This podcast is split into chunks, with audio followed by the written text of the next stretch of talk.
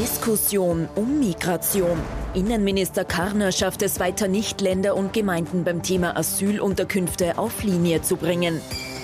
Kampf fürs Klima. Umweltministerin Gewessler versucht das grüne Kernthema wieder weiter nach oben auf der politischen To-Do-Liste zu bringen. Und falsche Freunde. Nach zu engen Kontakten zu Politikern verlieren zwei Chefredakteure ihre Jobs. Ich wünsche Ihnen einen angenehmen Sonntagabend. Ich freue mich, dass ich Sie in dieser Woche wieder begrüßen darf. ATV aktuell, unser politischer Wochenrückblick mit unserem Politikexperten Thomas Sofer. Schönen guten Abend. Schönen guten Abend, Herr Kapp. Und unser Meinungsforscher Peter Heik. Auch Ihnen einen schönen Sonntagabend. Schönen guten Abend, hallo. Erstes Thema bei uns in dieser Woche, der schon wochenlang dauernde Streit um Unterkünfte für Asylsuchende in Österreich. Gerhard Kahner, der zuständige Innenminister, hat es dann in dieser Woche mit einem eigenen Asylgipfel probiert, aber auch der ist ohne Erfolg geblieben. Eilig aufgestellte Zelte für Asylwerber, die haben in den vergangenen Wochen für einen Sturm der Entrüstung gesorgt. Diese Woche lädt Innenminister Gerhard Kahner dann zu einem kurzfristig einberufenen Asylkrisengipfel zwischen Bund und Ländern. Dessen Ergebnis bleibt schwach. Ein Teuerungsausgleich für private Quartiergeber soll kommen. Vielmehr offenbart das Treffen die vielen Probleme zwischen Bund und Ländern, aber auch zwischen den einzelnen Bundesländern selbst, nämlich was die Quoten zur Flüchtlingsunterbringung betrifft. Solange wir es uns leisten können, können, in jeder Gemeinde fünf Feuerwehrautos unter Dach unterzubringen, werden wir wohl in der Lage sein, auch ein paar Flüchtlinge unterzubringen.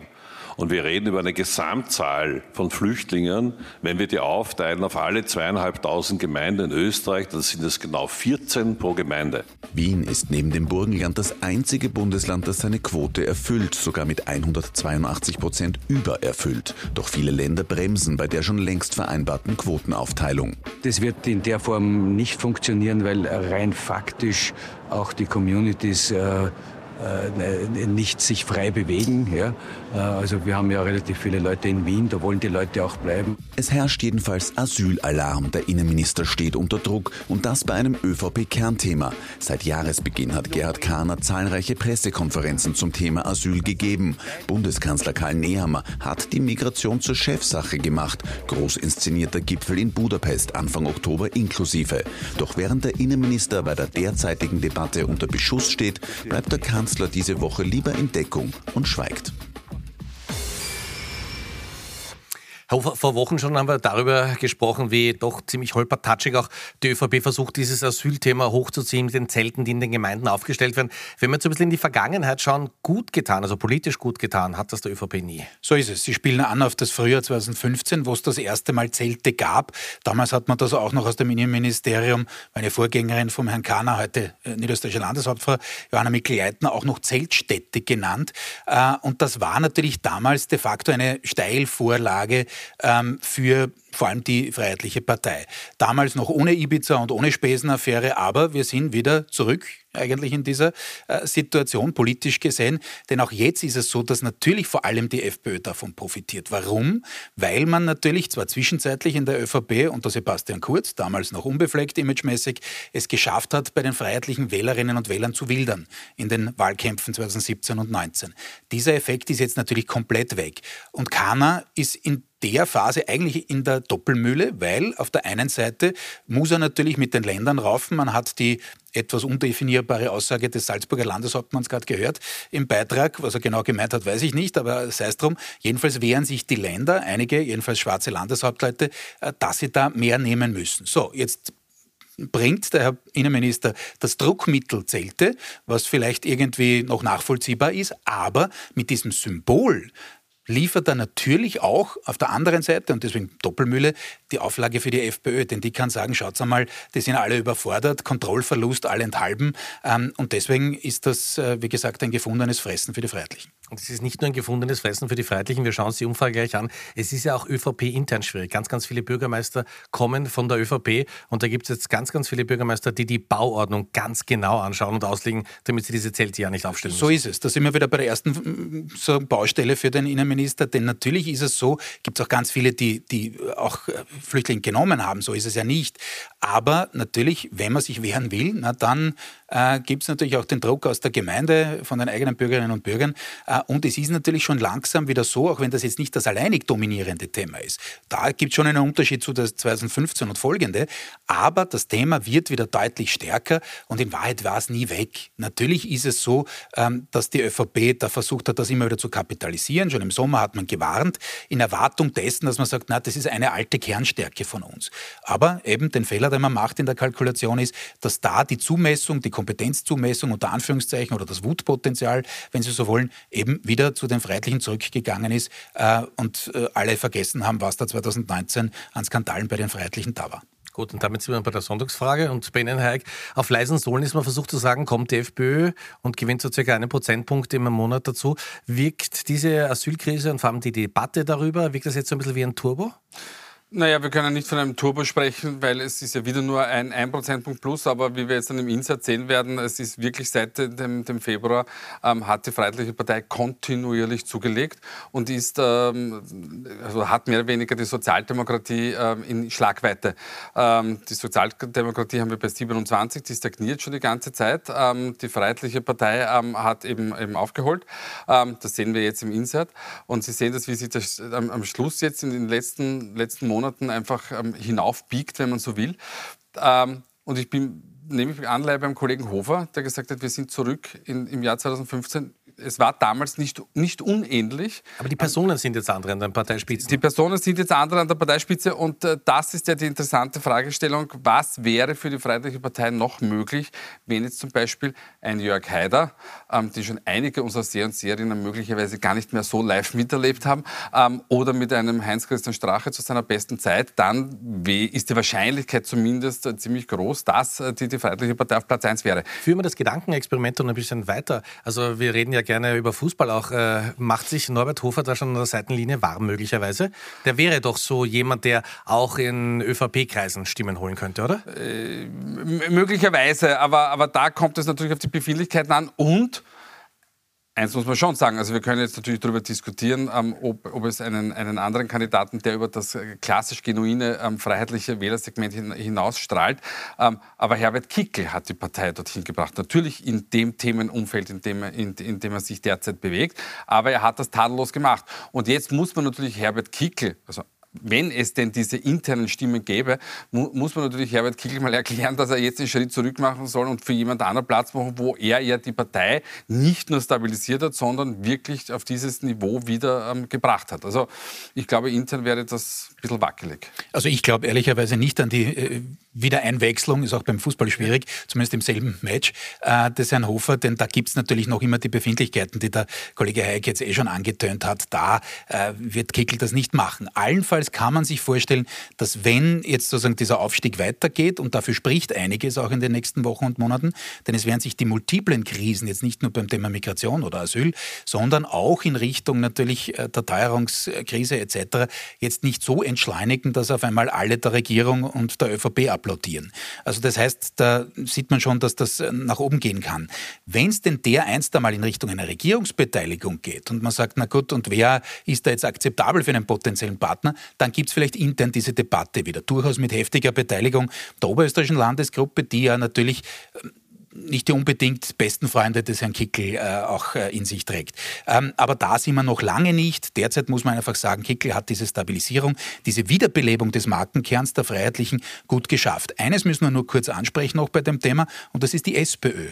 Ähm, 2015 und dann 16 ja auch, da gab es dann den Kanzlerwechsel von Feimann auf ähm, Kern. Äh, Feimann hat damals gesagt, na, das ist kein Zaun, sondern ein Türtel mit Seitenteil. Das heißt, er hat versucht, das wegzuwischen. Äh, Kern konnte da auch nicht wirklich aus. Und bis heute zieht sich einfach diese ganz, ganz unklare, diese Wischiwaschi-Linie der SPÖ. Einerseits die Wiener SPÖ, die jetzt sagt, gut, jetzt machen wir das in Richtung Staatsbürgerschaft etwas einfacher. Andererseits Doskozil, der natürlich als unter Anführungszeichen zumindest bei diesem Thema Rechtsausleger der Sozialdemokraten Druck macht und sagt, machen wir da die Schotten dicht endlich gegenüber FPÖ und jetzt weniger, aber doch auch noch ÖVP. Und in der Mitte irgendwie die Parteichefin, die nicht recht weiß, wie sie tun soll. Und das ist natürlich eine wirkliche verwundbare Stelle der Sozialdemokratie Sozialdemokratie eben gerade im Abtausch mit den Freiheitlichen. Sie haben ganz kurz die, die Staatsbürgerschaft und den Vorstoß von äh, Michael Ludwig angesprochen. Ja? Äh, jemand, der politisch so versiert ist, der so einen halberten Vorstoß wagt, war das auch, um die, den, den, linken Flügel ein bisschen zu beruhigen und zu sagen, ich habe eh was gesagt, aber es ist halt momentan naja, durchzubringen? Ich, ich, habe letzte Woche die Sozialdemokratie in Wien äh, zum Top der Woche gemacht, weil ich der Meinung bin, das Thema gehört diskutiert. Ich sage nicht, dass es geändert gehört, aber es gehört auf jeden Fall diskutiert. Dass es zu dem Zeitpunkt gekommen ist, ist politisch-taktisch wahrscheinlich nicht so klug gewesen und es fragen sich auch viele innerhalb der Sozialdemokratie, warum die das jetzt gemacht haben, weil es, es gibt ja tatsächlich andere Themen, bei denen die Sozialdemokratie auch punkten könnte. Ähm, also zur Positionierung der, der, der, SPÖ in der Migrationsfrage, es gibt ja ein Paper, wo es ja... Äh, lieber. nein, nein, nein, aber wo es ja Übereinstimmung gibt und auf dieses könnte sich ja die Partei beziehen. Das will man aber nicht und deswegen kommt es zu, dieser, zu, dieser, zu diesem Wischiwaschi-Kurs, den die Sozialdemokratie Demokratie derzeit hat. Und dieses Paper, das ja ein Konsens, Konsensgeschichte und Einbindung von Peter Kaiser damals war, ist auch so, und das ist oft das Problem mit den Papers, äh, nicht wirklich auf zwei, drei Sätze, die knackig sind und vielleicht auch noch Zielprogramm ansprechen, äh, runterzubrechen. Und das ist Teil des Problems. Wer es in der Positionierung bei einem Thema deutlich einfacher hat, sind die Grünen logischerweise. Es geht um den Umweltschutz und wir sind beim nächsten Thema, große Klimakonferenz in dieser Woche in Ägypten, in Sharm el-Sheikh. Und natürlich das auch die Möglichkeit für die Umweltministerin Leonore Gewessler, endlich beim Klimaschutzgesetz in Österreich, das seit zwei Jahren nahezu schon auf Eis liegt, weiterzukommen.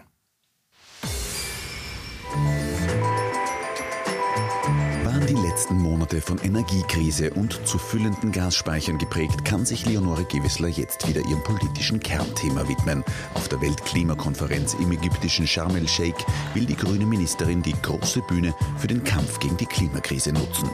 Die Klimakrise ist und bleibt die größte Herausforderung unserer Zeit und das hat sich durch die Energiekrise, die wir weltweit sehen, nicht geändert. Ganz im Gegenteil. Während Gewessler in Ägypten für den globalen Klimaschutz kämpft, bleibt Österreich noch immer Klimasünderland. Allein beim Straßenverkehr sorgen wir für den zweithöchsten Pro-Kopf-CO2-Ausstoß in der EU. Bei den Emissionen wird also Gas gegeben. Dafür steht der türkise Koalitionspartner seit zwei Jahren auf der Bremse, was ein Klimaschutzgesetz betrifft. Das soll die Einhaltung der Pariser Klimaziele rechtlich garantieren. Im grünen Entwurf enthalten, etwa eine automatische Mineralölsteuererhöhung sollten die Ziele verfehlen gewählt werden. Das könnten die Grünen jetzt weglassen, um das Gesetz mit der ÖVP beschließen zu können, heißt es zumindest. Gewessler selbst betont aber die Wichtigkeit solcher Automatismen. Das ist einfach ein wichtiger Bestandteil eines Klimaschutzgesetzes, dass wir einen Mechanismus haben, mit dem wir auch wissen, was wir tun, wenn wir ein Ziel verfehlen. Die Gespräche laufen, sie laufen intensiv. Und sie laufen halt, ne? In der momentanen und schon sehr, sehr lange und laufen und laufen und laufen. Aber in der momentanen, in diesem Agenda-Setting, in den Themen, die momentan sind, sagen da nicht viele Menschen in Österreich, ich meine, das ist eh auch wichtig, aber heuer nicht.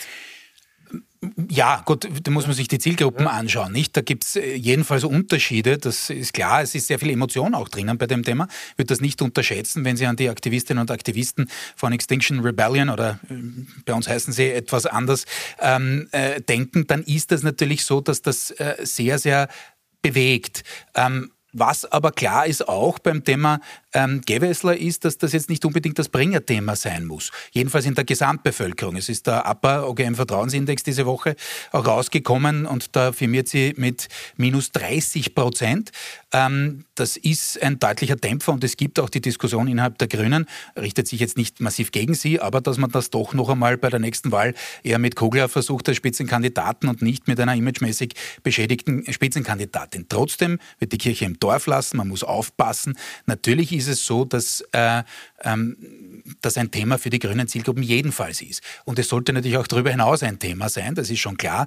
Aber Sie haben recht, natürlich gibt es einen, einen, echten Wettbewerb der Themen. Und ja, äh, das, was Sie ansprechen, äh, unter Anführungszeichen, das Hemd ist einem näher als der Rock. Das heißt, wenn die Teuerung voll einsetzt äh, und wenn es die Energiekrise gibt, das musste natürlich auch die grüne Klimaministerin Gewessler ähm, zur Kenntnis nehmen, dann muss auch sie sich bemühen um LNG-Terminals oder das Flüssiggas und muss einige Grundsätze oder musste einige Grundsätze, die natürlich grüne Programmatik waren, auch, auch aufgeben in, in Zeiten dieser angespannten Lage. Darunter musste auch Robert Habeck in Deutschland leiden. So Wie schaut es denn aus? Wie ist denn die Bewertung der Klimapolitik von Leonore Gewessler? Ja, es ist interessant, weil ich, wir haben Rankings, wo, wo Gewessler nicht ganz so, so schlecht dasteht. Ähm, wir haben eine Frage, die Frage der Woche für ATV haben wir gestellt ähm, im Sinn von, ähm, wie wird Ihre Klimaarbeit beurteilt?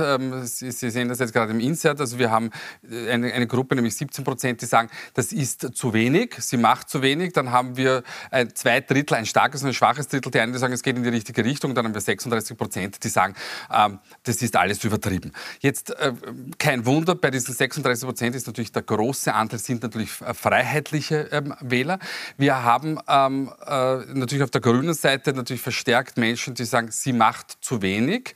Ähm, äh, Gewessler kann es natürlich in dieser Phase niemandem wirklich recht machen, aber sie hat einen Vorteil, weil eigentlich hat sie 50 Prozent auf ihrer Seite. Das sind nämlich A, jene, diese 32 Prozent, die sagen, das geht in die richtige Richtung. Und die 17 Prozent, die sagen, sie macht zu wenig, werden wohl keine bessere Klimaministerin bekommen als Gewessler, aus nämlich aus ihrer Sicht dieser, dieser Zielgruppe. Und dementsprechend werden sie Gewessler natürlich auch bei jeglicher ähm, Aktion unterstützen. Das heißt, Gewessler ist an sich nicht so schlecht positioniert und was wir haben wir hier auch schon sehr, sehr oft besprochen. Sie ist eine Politikerin, die wirklich eine Agenda hat und ihre Sachen wirklich versucht durchzubringen. Das, das stimmt absolut. Wir haben, glaube ich, das die letzten Wochen ein paar Mal äh, besprochen, äh, dass auch der Hebel, den die Grünen haben in der Regierung, nämlich der Machthebel, auch in Richtung Umsetzungsbereitschaft der ÖVP, den gut einsetzen. Natürlich ist das am Beginn der Legislaturperiode alles abvoliert worden, auch unter Kurz, äh, als der noch nicht eben unter dem Eindruck der ganzen Ermittlungen stand etc. Äh, jetzt und das stimmt absolut, sie kriegt da einiges durch, aber sie ist eben, Sie haben es äh, auch gesagt, äh, tatsächlich Opfer dieser Positionierung, dass natürlich alle, die sagen, das geht viel zu langsam, ja, also zum Beispiel die Vertreter der letzten Generation, ähm, da muss viel mehr passieren äh, und warum geht da nicht mehr, dass die natürlich realpolitisch insofern irren, als sie eigentlich relativ viel rausholt und auch schon einige sogenannte Leuchttürme für die Grünen besetzt hat. Ähm, und insofern, ja, das äh, ist schon ein Wettbewerb der Themen, ähm, aber rein realpolitisch und von dem her, was sie umgesetzt hat, hat sie so schlecht nicht gemacht. Wir kommen jetzt zum Abschluss dieser Sendung zu einem Thema, das uns schon über Jahre verfolgt und in dieser Woche wieder ganz besonders aktuell geworden ist. Ja, es geht um die Chatnachrichten. Und die Chatnachrichten haben in dieser Woche zwei Männern den Spitzen, Spitzenjob gekostet. Zwei Chefredakteure mussten zurücktreten, nachdem die Chats bekannt wurden.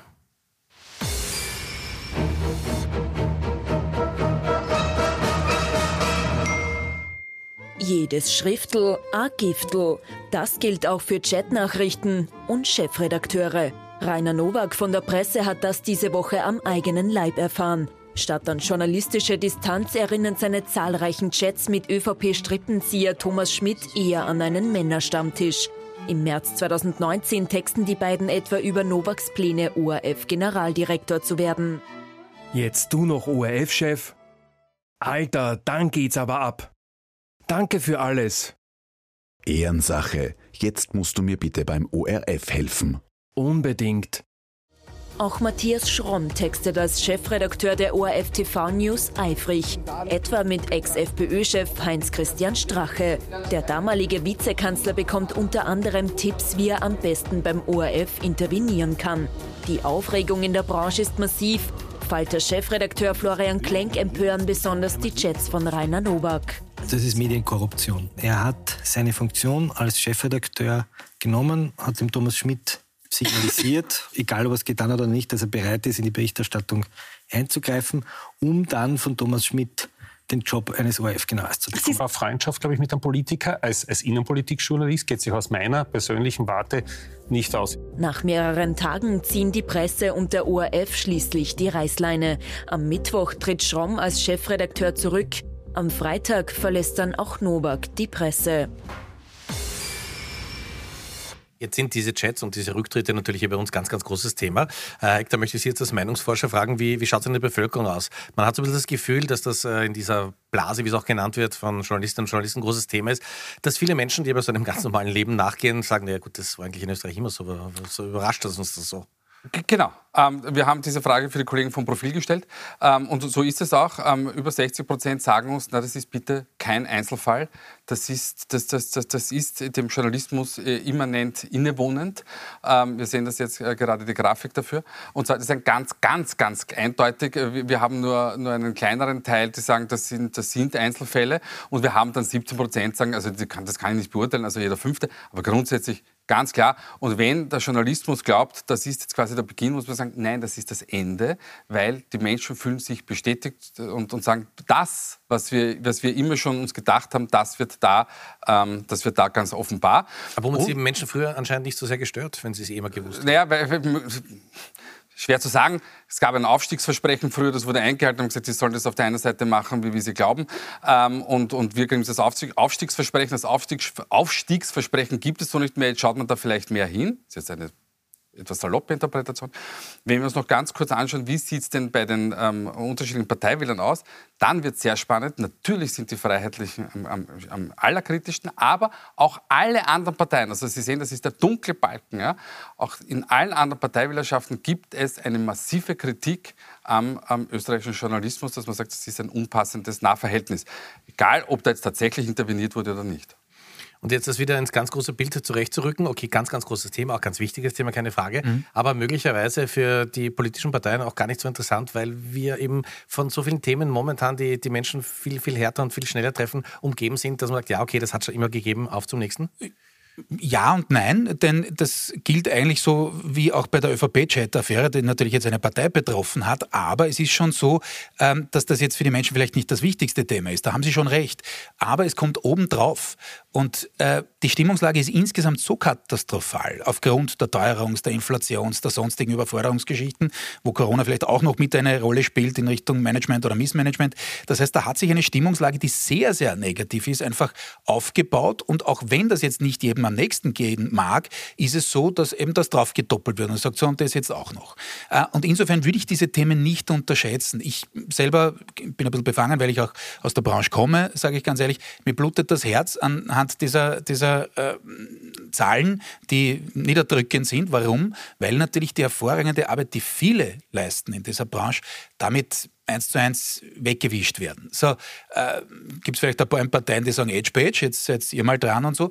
Ähm, und möchte aber trotzdem darauf verweisen, dass natürlich auch bei Skandalaufdeckung etc. viele, viele österreichische Medien immer wieder sehr gute Arbeit geleistet haben. Ich weiß, ähm, da werden jetzt äh, viele sagen, was soll das jetzt? Jetzt verteidigt er das. Mache ich nicht, aber ich glaube, das sollte man in dieser, in dieser Phase nicht vergessen. Kommen wir zum Schluss der Sendung, wie gewohnt, zu den Top und Flops. Wer ist in dieser Woche besonders positiv aufgefallen und wer hätte es durchaus besser machen können? Wir haben Thomas Hofer und Peter Heik, die beiden Herren, getrennt voneinander gefragt und befragt und das sind die Ergebnisse. Bitte schön.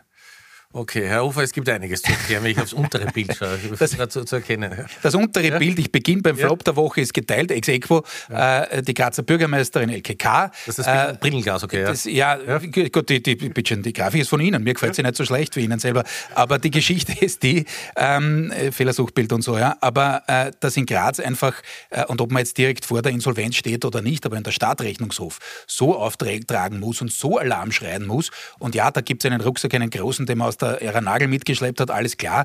Nur, das ist genau das, was die Gegnerinnen und Gegner gebraucht haben von Frau Graz, zu sagen, nämlich, haha, schaut einmal, kann nicht wirtschaften. Werden wir schauen, wie es ausgeht, aber das ist der erste echte Dämpfer nach einem Jahr, das sie an sich professionell und gewohnt, handwerklich gut äh, PR-technisch nämlich hinbekommen hat. Zweiter Flop der Woche geht an die FPÖ, den Herrn Schnedlitz, das ist der Generalsekretär, das ist der zweite im Bild, ähm, auch an den RFJ im Übrigen, und zwar für das Wording, wir haben heute schon drüber geredet, äh, Asyldebatte, für diese tolle, unter Anführungszeichen, tolle Wortschöpfung wieder mal vom Bevölkerungsaustausch. Der ist erstens schwer historisch belastet und da ist noch einmal Feuer reinbringen, beziehungsweise noch einmal Öl ins Feuer gießen, was in dieser Form einfach so nicht akzeptabel ist. Äh, Top der Woche ist Ron DeSantis. Äh, das ist äh, der kommende Mann, würde ich mal sagen, in den Vereinigten Staaten. Schauen wir, was den Demokraten einfällt.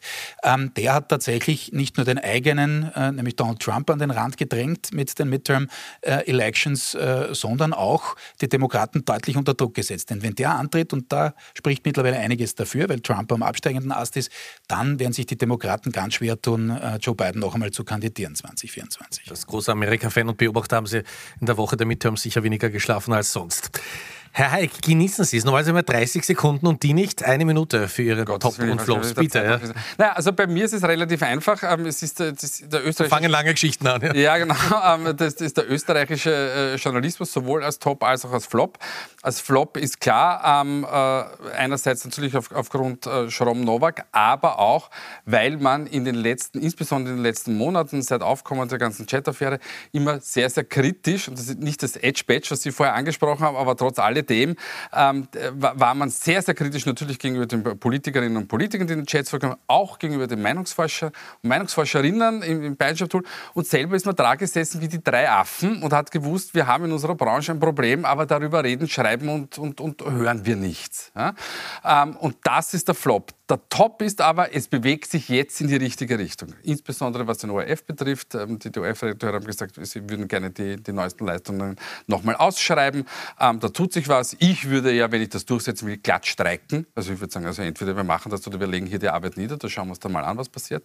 Aber jetzt kommt etwas in Bewegung und hoffen wir, dass es, dass es zu einem guten Ende führt, weil es auch natürlich wichtig ist für die Demokratie, dass wir A, eine Medienvielfalt haben und B, dass diese auch gut funktioniert und arbeitet.